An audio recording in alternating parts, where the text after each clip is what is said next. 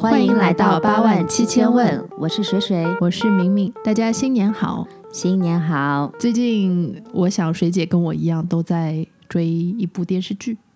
繁 花嘛，上海人大概都在看。对对对，呃，还是蛮多童年回忆在里边呢。嗯，我觉得虽然跟原著已经大相径庭，可以说不太搭界，但是故事真的还是好看，对，就是故事是好看的，而且还能让你回忆起很多小时候的九十年代的一些美食呀、人土风情呀，诸如此类的。但是我没有经历过黄河路辉煌的那个时候。嗯，黄河路辉煌的时候，我也还蛮小的。我后来对黄河路有印象，就已经是到国际饭店的蝴蝶酥了。蝴蝶酥其实蛮早就有了，就是对蝴蝶酥最大的印象就是一直要排队的。对，毕竟到现在还要排队。对，但是我对黄河路的印象是，它是一条美食街，这个是大家都知道的。嗯，嗯，但是，呃，像剧里拍的那么高消费、那么高大上的话，我是没太感受到，因为可能那个时候还小嘛。对，那时候你还小。然后大家应该可以猜到，我们这期想聊聊美食，对，可能因为这个《繁花》确实也勾起了我们很多关于吃的记 忆。对，毕竟我们都都是比较爱吃 的人。对，我我听我爸妈说哈，当时上海黄河路还有乍浦路。嗯，蜀铺路，呃，蜀铺路都是美食一条街嘛，嗯对，就是黄河路蛮比较早高的时档一候，点对，蛮早的时候，嗯。所以那个时候他们好像是真的去吃椒盐大王蛇，呃，椒盐大王蛇这个我有印象，哦就是是吗不但黄河路有，可能我们平时去一些特色店啊，嗯或者呃好的排档啊，确实在上海风靡过。这个对算是粤菜，嗯、具体其实什么菜系那个时候我们也不知 道，嗯但是说大王蛇，呃，就会想到啊、要到哪家店去吃啊，嗯我有印象的是，蛮小的时候，上海开始流行吃那个港式的打边炉，嗯，打边炉也是稍微在后面后面一点了，可是能吧嗯是我对二十岁左右那那那那个时候吧，定西路上应该有一家是挺好我吃的也打边炉。对，是我非常喜欢的一家打边炉，嗯，那个时候有很多野味，当然现在这个都这个现在不能吃对了。对对，嗯， 那个时候最喜欢吃的是乌梢蛇，哦，嗯，你其实怕蛇的呀。我怕呀，但是好 吃呀，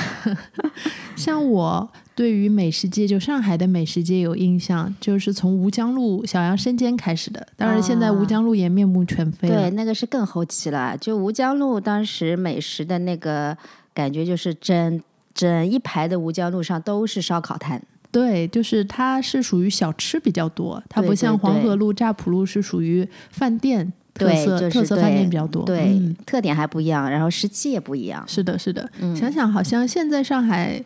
都没有以前那种给人感觉啊非常有特色呀，或者说琳琅满目呀，各种好吃的到处都有。你对，想，我们小时候早餐的选择也很多嘛，家门口楼下的小街边，嗯四大金，刚，四大金刚，对啊，那个吃饭油条、豆浆，嗯，还有一个什么？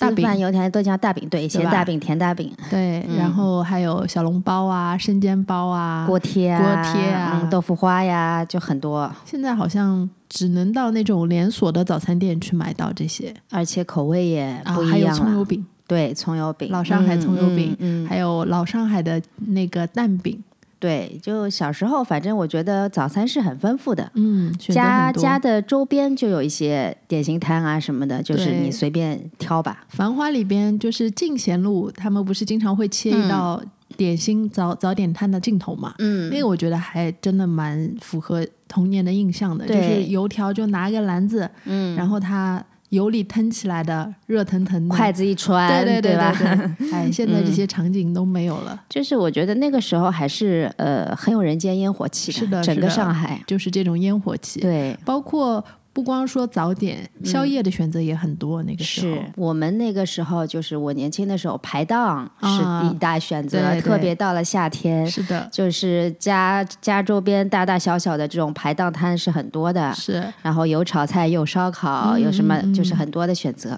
那时候还有那种小摊贩推着，就是卖那个我们叫撒白瓮的啊。对对对，这个更早了，这个是安安徽这边过来的，好像。嗯啊，但是他晚上很晚，比如说十一、十二点钟，嗯他那个摊都还在。对，它他用一是个搪瓷的对那对种对锅，然后里面放的馄饨那个皮很薄，有嗯点像燕燕皮馄饨，然后那个汤里又有紫菜呀、虾皮呀、榨菜呀、就很鲜美。很鲜美的一 对，啊个虽小然宵是夜。很小一锅，嗯，现在晚上你回家晚了，路边想要吃一个小宵夜，都还找不到。现在都是外卖了吧？对呀、所以好可惜哦。嗯，嗯，关键是口味也变掉了，就算有一些店做，但是已经没有之前的那种对，味道了。我记得有一阵好像呃，在虹口那边推出了一些就是呃二十四小时的这种早餐铺，嗯，嗯里面都是卖那些豆浆啊、大饼啊、油条啊，嗯好像火过一阵子，我不知道现在还在不在。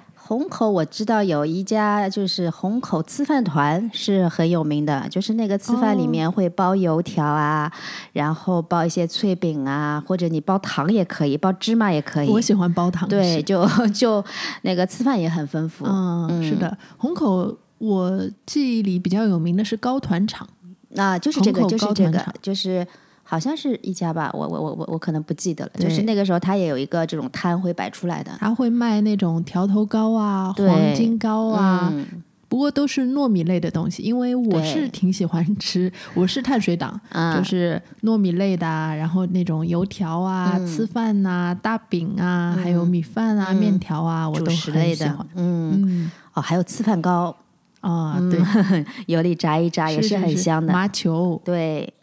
就真的小时候的吃吃食很多，但你现在真的想要再找一家，呃，就什么都有的，然后又口味上面很很就是很地道的，对，基本上因为以啊很难前了基本上也是，比如说呃，上海人自己出来嗯摆点心摊嘛，对，那会有各种就是手艺好的，嗯那，现在可能都是连锁店，对，然后我就是觉得在这种方面，就是你要吃过，你要知道它的美味，嗯，它的点到底在哪里，你可能才能做得出那个味道。对对对，嗯是的，所以我现在也还是很馋一口经典的老上海葱油饼，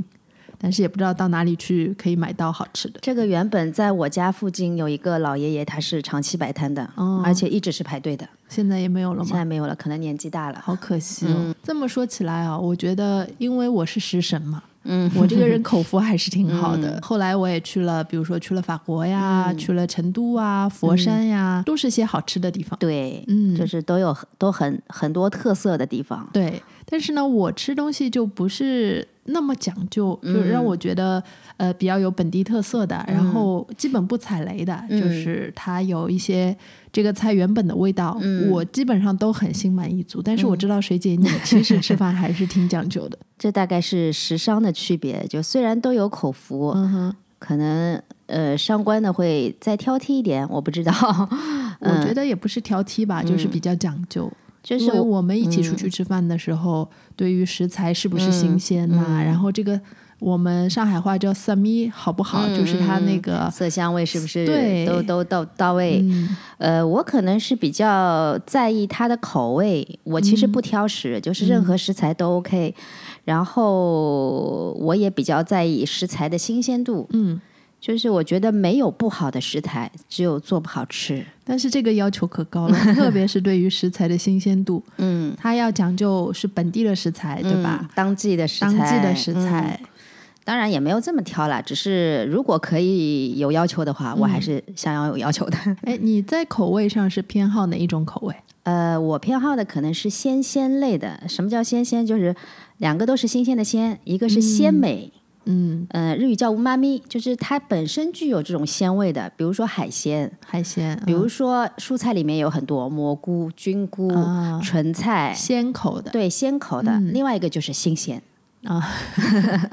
所以说你讲究呢，就是如果是当季的东西，我基本上是不会错过的。嗯，比如说春天我们要吃那个春笋嗯腌春笃鲜嗯笋、腌笃鲜，然后再、再早一点香椿，啊，对吧？香椿，嗯对嗯就有春天有很多这样的蔬菜嘛。到了三月份啊，蚕豆啊，对，就是每个季节如果能够吃到当当季季的菜嗯新鲜的这个菜，我就会很有幸福感吧。那我觉得可能以后会越来越少，以后基本上都是预制菜了，幸福感大大嗯的降低了。对，那希望还是有地方可以买到吧。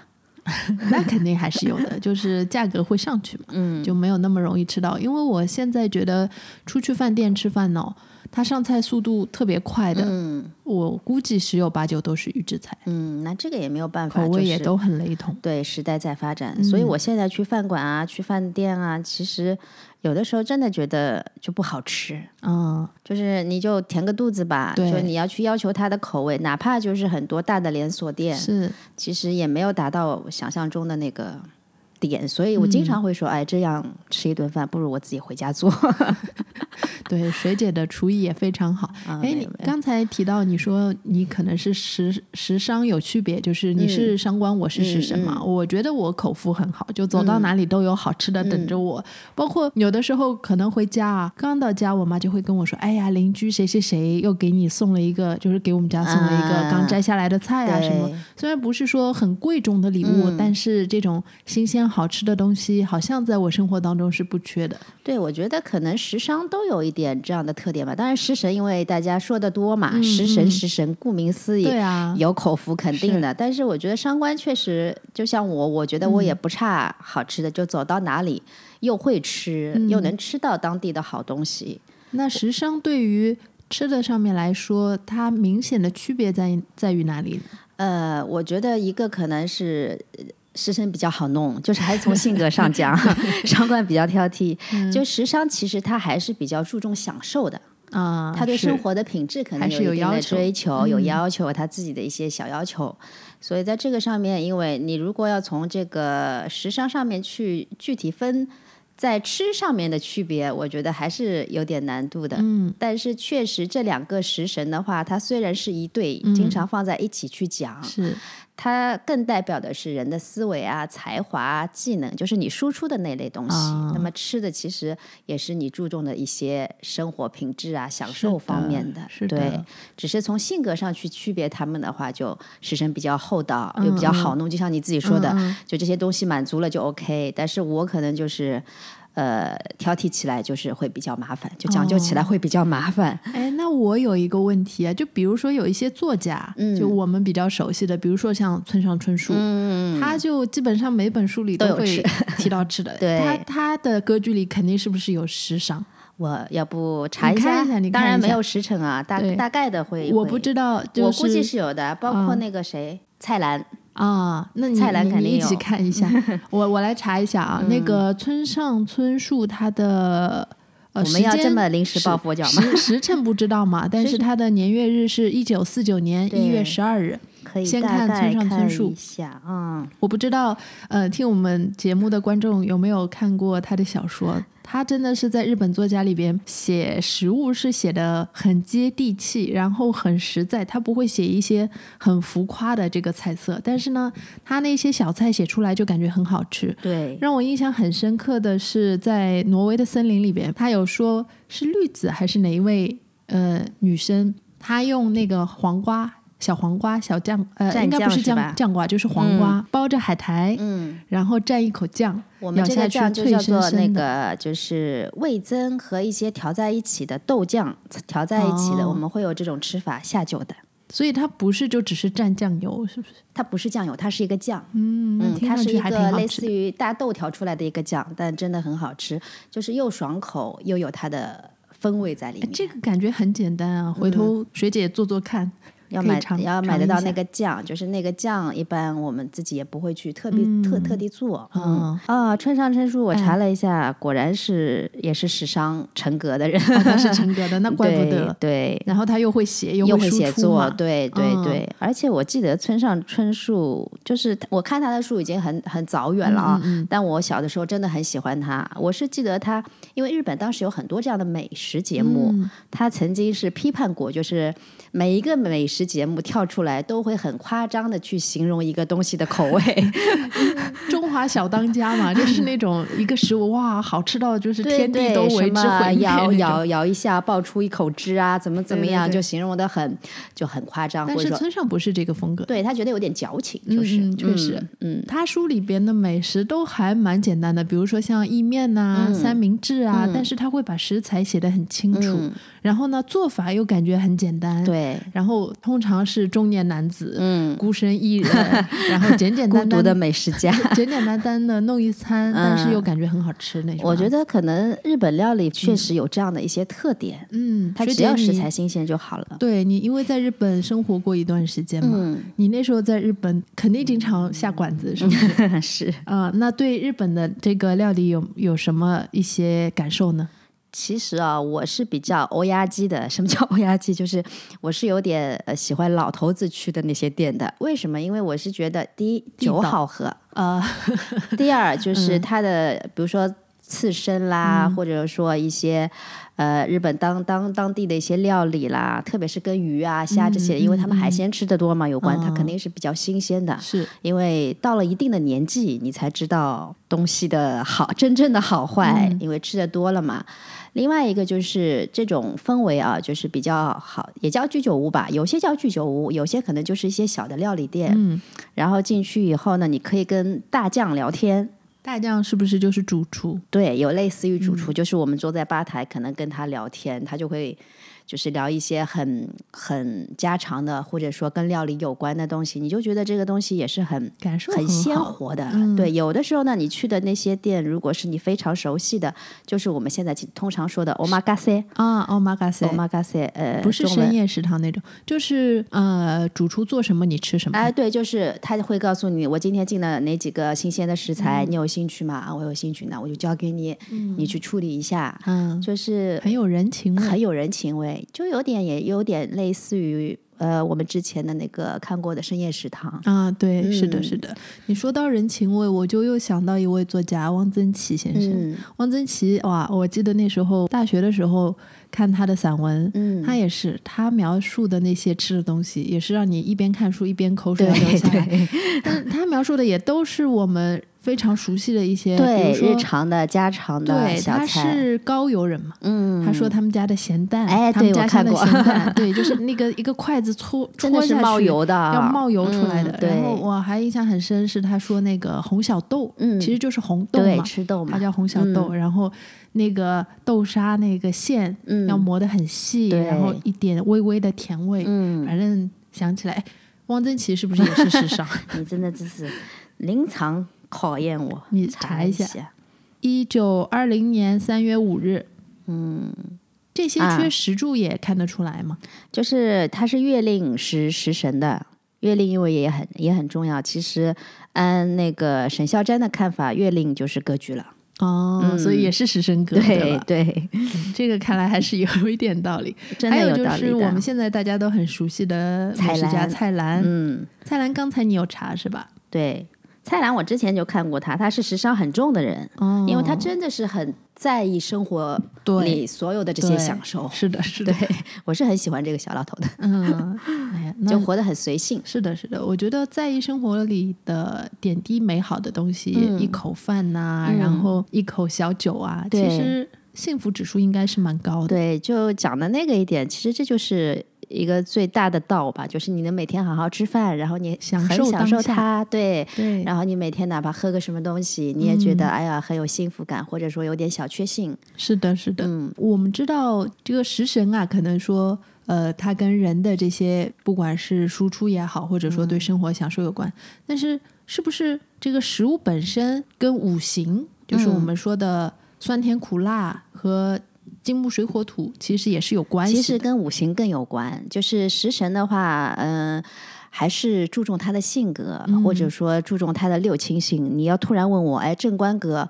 他是正官多的人，或者正官格的人，他是不是在吃上面怎么怎么讲究一些？那我对可能讲不清楚。但是从五行上来讲，其实还更好分析一点。我为什么想这么这么问你呢？就是我刚才说了嘛，像我是比较我是碳水党嗯有的时候呢，就会特别想吃一些重口的东西。我可能不是特别爱吃火锅，嗯但是可能就在某一段时间，好像身体告诉你阶段性啊嗯的，对吧？哎，你要去吃一点辣的，或者、哎，身体告诉你，哎，你嗯想、突然想吃一点这种油炸的东西。这个用营业的话说来，就是你的肠道细菌想吃了。 对对对，有种这种感觉。那如果从五行上我们讲，其实也有这样的一些就是道道，虽然可能不是很精确啊，嗯就金说来木听听水火土嘛，对，它本身就对应着五味，对吧？因为是嗯五行它对应五色、五个方位、是五味、五音，就是对应的东西嗯嗯很嗯多。那五味的话，大家应该也是平时看的比较多，就比如说咸味，它是入哦肾的，咸也是在五味里，当然酸甜苦辛辛咸，咸嗯，啊，那咸味是入肾的，然后呢又是对应水，嗯哼，对吧？呃，然后那个酸味，你刚刚提到的，它是入肝胆的，嗯，它对应的是木，木，对。然后苦味，嗯它是入心脏、小肠的，那它对应的就是火。嗯呃，然后那个辛味，嗯，它其实是入肺的，辛味是辣味嘛，不单纯是辣，其实是有些刺激性刺的，激性比气如味说葱姜蒜啊，葱姜嗯、蒜，嗯入肺，它对应的是金，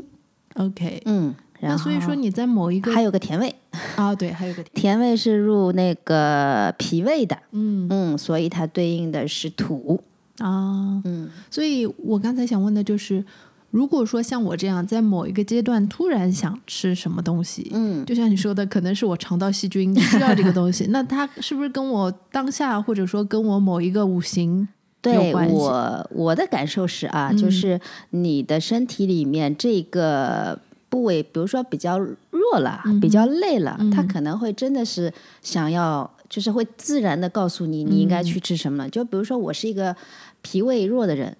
然后我我其实是不爱甜食的，嗯，但是我在脾胃弱的时候，或者说我累的时候，嗯我就想吃甜的。对，那后来我跟我的中医也聊过嘛，他就金星说医，生啊，对你脾胃不好的人，你其实可以适当的吃一些甜的东西。当然，这个甜是自然的甜味啊，嗯，不是什么白砂糖的那种甜。但是大家经常就是觉得压力大的时候吃一点甜的东西对会缓解压力这嘛，个可能跟多巴胺也有关系嘛。嗯嗯，包括我肝胆不太好的时候，我确实会有点想吃酸酸的，嗯带点甜的东西。嗯嗯，这都是就是说有有有牵扯的，包括我比较喜欢吃咸的东西，当然不是很咸，只是咸跟甜你，你让嗯我倾向嗯对选的话，我可能倾向于咸口的东西。 OK 嗯，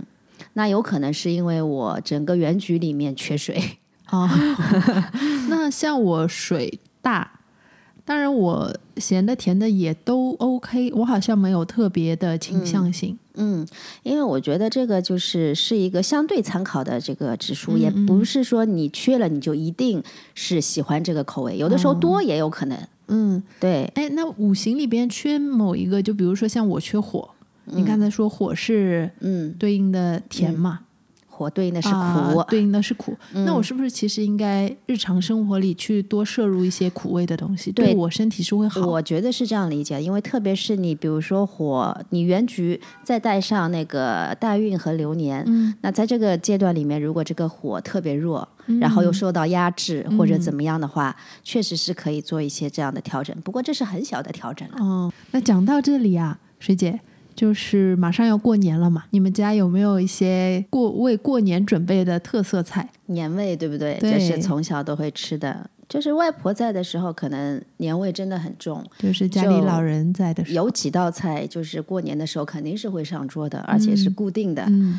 比如说那个类似于三鲜汤，就是肉圆啦、蛋饺啦、鱼圆嗯啦，哎，这个我家也吃，对吧？嗯然后上海可能江浙这一带很多家就是会这样做嘛，然后对铺点粉丝啦，铺点白菜或者青菜啊、菠菜。菠菜之类的。嗯对我印象很深的是。以以前小时候确实，我们家就是我爷爷奶奶家是宁波人嘛，嗯，我也是哎。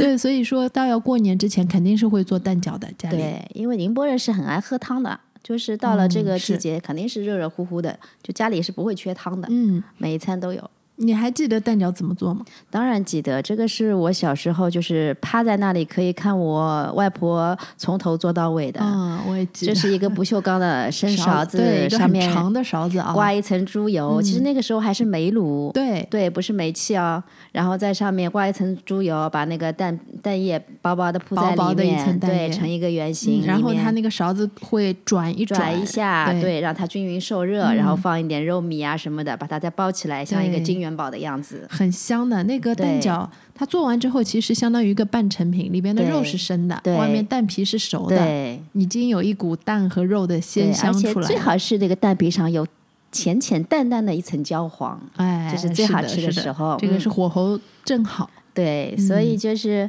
因为这个也是一个好的寓意嘛，过年金元宝就是恭喜啊、大吉大利啊、嗯对对发财啊对对那是的种。然后还有一道我们家是肯定吃的，嗯呃现在我已经吃不到了，叫鳗鳗翔，啊，就是是鳗鱼鳗鱼干、海海风鳗干，，把它就是那个腌制，嗯就是是我外婆也是过年前可能提早一个月两个月，她就会去挑，然后市场里买回来，嗯，把它用盐啊各方面腌制好，然后就再分离、风干，风干。对，晒在外面。我知道这个菜到年夜饭那天是要拿下来清蒸，是不嗯对是？清蒸蒸完之后要把它撕开，撕对成一小块一小块，对然后蘸醋吃。然后那个呃鳗鱼的，它风干以后又非常有嚼劲，对然后对又因为是用盐之类的腌制的嘛，又很鲜美。对，然后它那个其实下面蒸出来的一点汤汁也是很鲜它是的，非常好的下酒 菜，是。哎呀，哎这呀个聊现的在那个口水都都出想来吃嗯了。饭了。这个确实，我我好几年都没有吃到很好吃的慢享。嗯，因为我们这一代可能已经不会去费这么多功夫去从从头啊开始做起对来。去那个预制它，然后还那宁波人吃汤圆的呀，过年。啊元宵吃啊。你们大年初一不吃吗？大年初一我们家好像没有特定的啊，我们从大年初一就吃汤圆了，嗯，宁波人嗯基本上只吃芝麻汤圆，海洋酥。对，黑杨酥，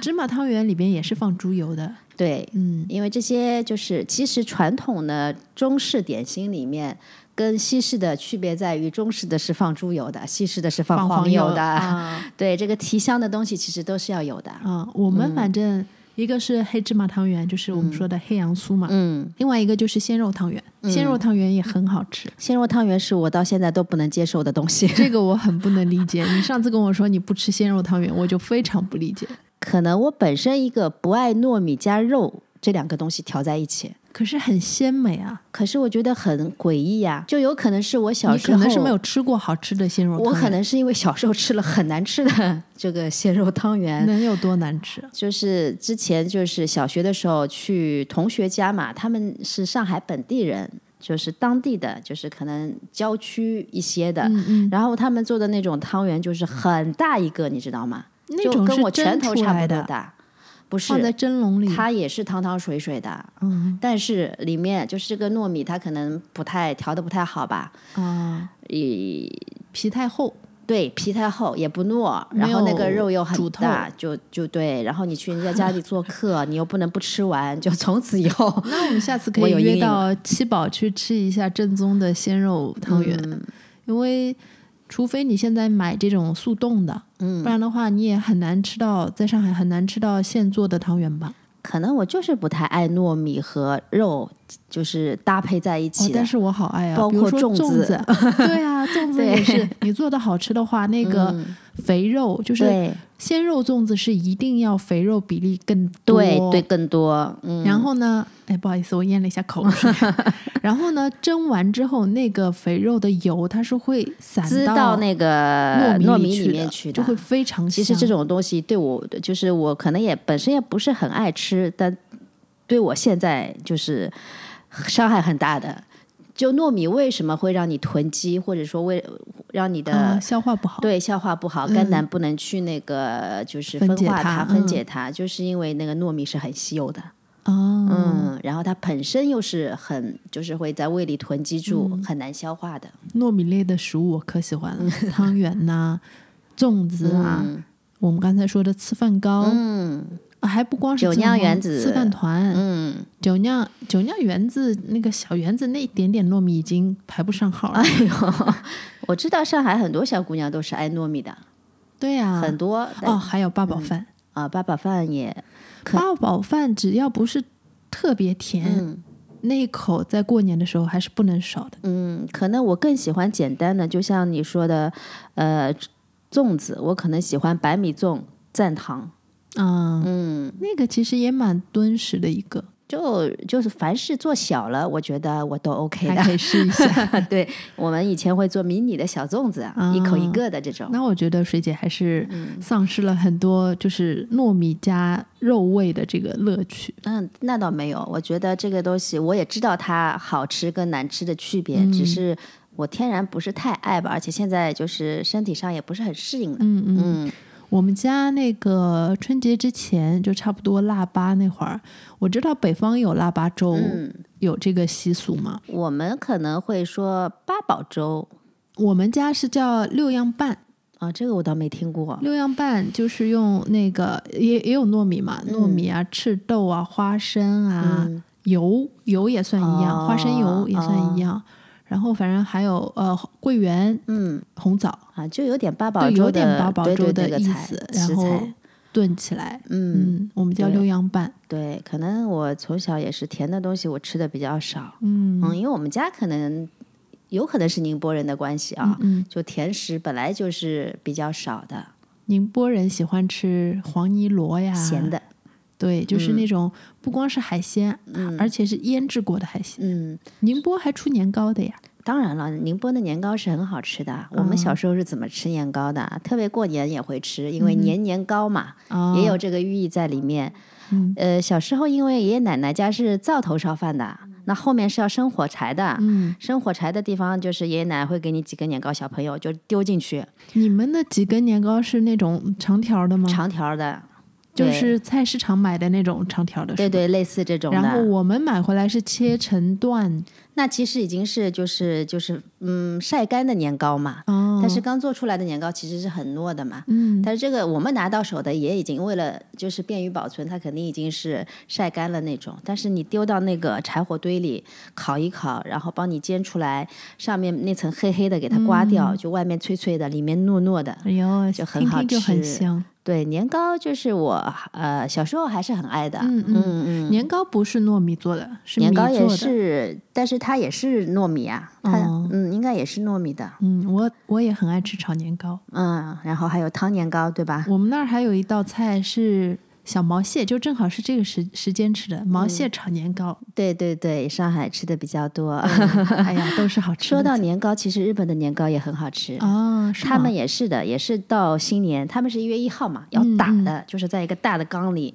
拿着那种大的棒锤，啪啪啪去敲的。嗯哦，好像我们这边西南这块儿也是有一些少数民族、嗯哦，他们是打糍粑。对，糍糍嗯粑粑，糍粑更糯嘛。然后它打出来的那那个年糕呢，基本上也是过年的时候也会吃的，就是它是当然平时也吃啦，嗯，烤一烤，因为呃日本有家家户户基本上都是用烤箱，就是烤炉的嘛，嗯嗯然后在那个上面烤一烤，然后也是里面好像比、呃、那个宁波的年糕还要糯一点、软一点，就口感嗯也是你很是好的，蘸糖吃吗？嗯，就这样吃，哦，蘸点点酱油，有的时候会。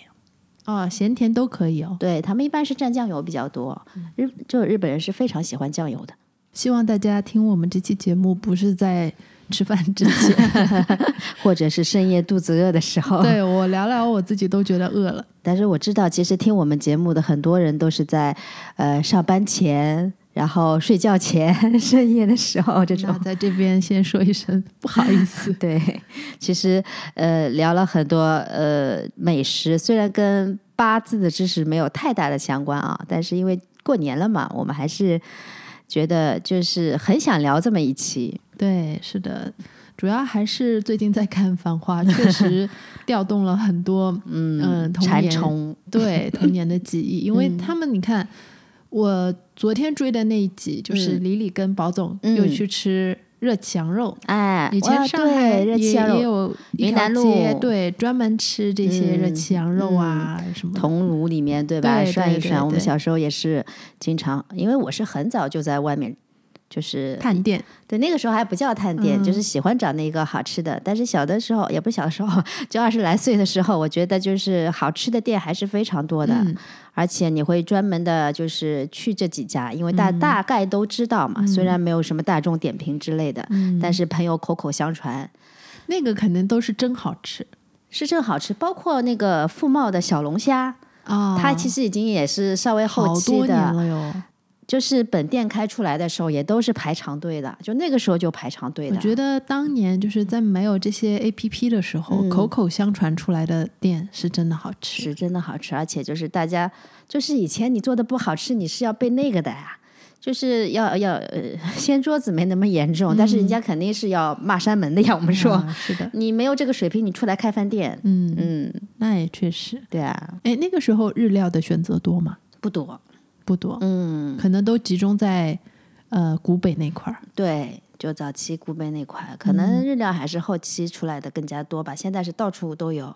但是好吃的或者说我觉得正宗的也不多。我是要到很后面，可能快大学以后，嗯才有一些要去找找好吃的店的概念。可能也以前自己也没什么钱嘛，嗯嗯，到自己上班了之后，才被同事带着、朋友带着，才嗯慢慢开始有一些探店的这种经历。对，因为你们现在都叫网红店了嘛，对，但吧？是也已经错过很多，就是上海早期的，嗯比如说，呃，就是水姐，我们有的时候约吃饭，我可能在网上看到一家什么什么店，嗯她都会会跟我说，哎呀，这个店十几年前就已经火过 了，能够十几年前就火，而且还能够生存下来的，我觉得大差不差。 嗯，嗯，日料的话，我可能是在那个日本，当时吃的真的比较多。那肯定啊，那正 宗。哎，日本，你那时候拉面吃的多不？我多，我蛮喜欢拉面的。嗯为什么当时喜欢吃拉面？是因为其实日本有几类面啊，乌冬面，然后荞嗯麦荞麦面，嗯，然后拉面。但是荞麦面的馆子，你总觉得自己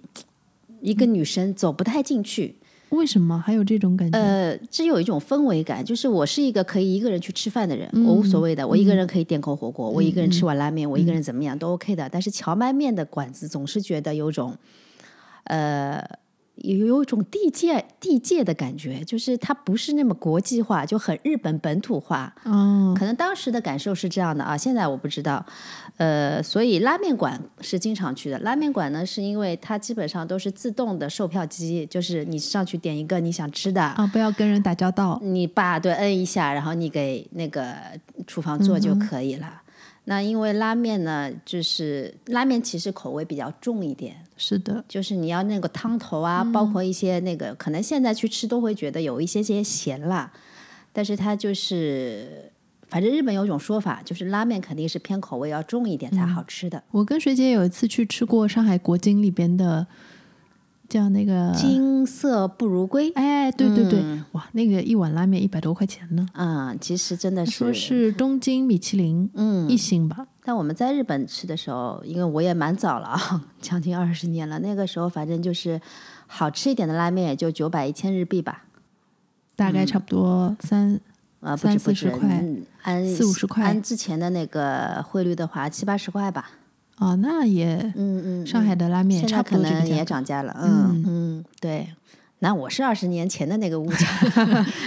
啊，现在再去，反正因为现在再去日本也经常去玩嘛。当然疫情了，也也好几年没去了。反正感觉拉面就是一个比较平民化的东西，就是大家都可以随便进。嗯，那今天我们聊吃的还是聊得挺尽兴的，我都把自己聊饿了。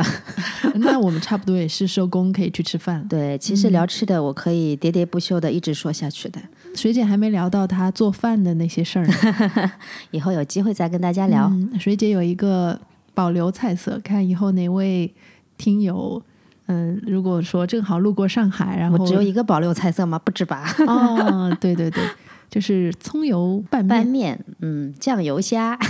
有机会的话，邀请水姐下个厨。嗯，好呀，那在这里呢，我们要给我们的听众准备一份新年的伴手礼，是来自一个茶品牌 Island 的一个叫七种口味的葫芦茶饼。他们家的茶呢是来自世界文化遗产云南景迈山的，有着山野原生的独特韵味。那这个新年礼盒呢，它里边包含了包括像陈皮白茶呀、紫芽普洱啊、陈皮普洱啊、生普、熟普等多种口味啊。还然蛮后丰富的啊。对对对，Allen 呢也把传统的这种普洱的大茶饼做成了葫芦的形嗯状，其实呢也是谐音福禄嘛，也是给大家一个祝福。还蛮可啊爱的。 嗯，我就要在这里说说怎么给大家送祝福了。对， 嗯，这次还是比较简单的，我们就在评论区说说你最爱的过年美食。嗯，然后呢，我们将抽取三名听友送出这个 Island 的七种口味葫芦茶饼新年礼包。那也是祝我们各位悠悠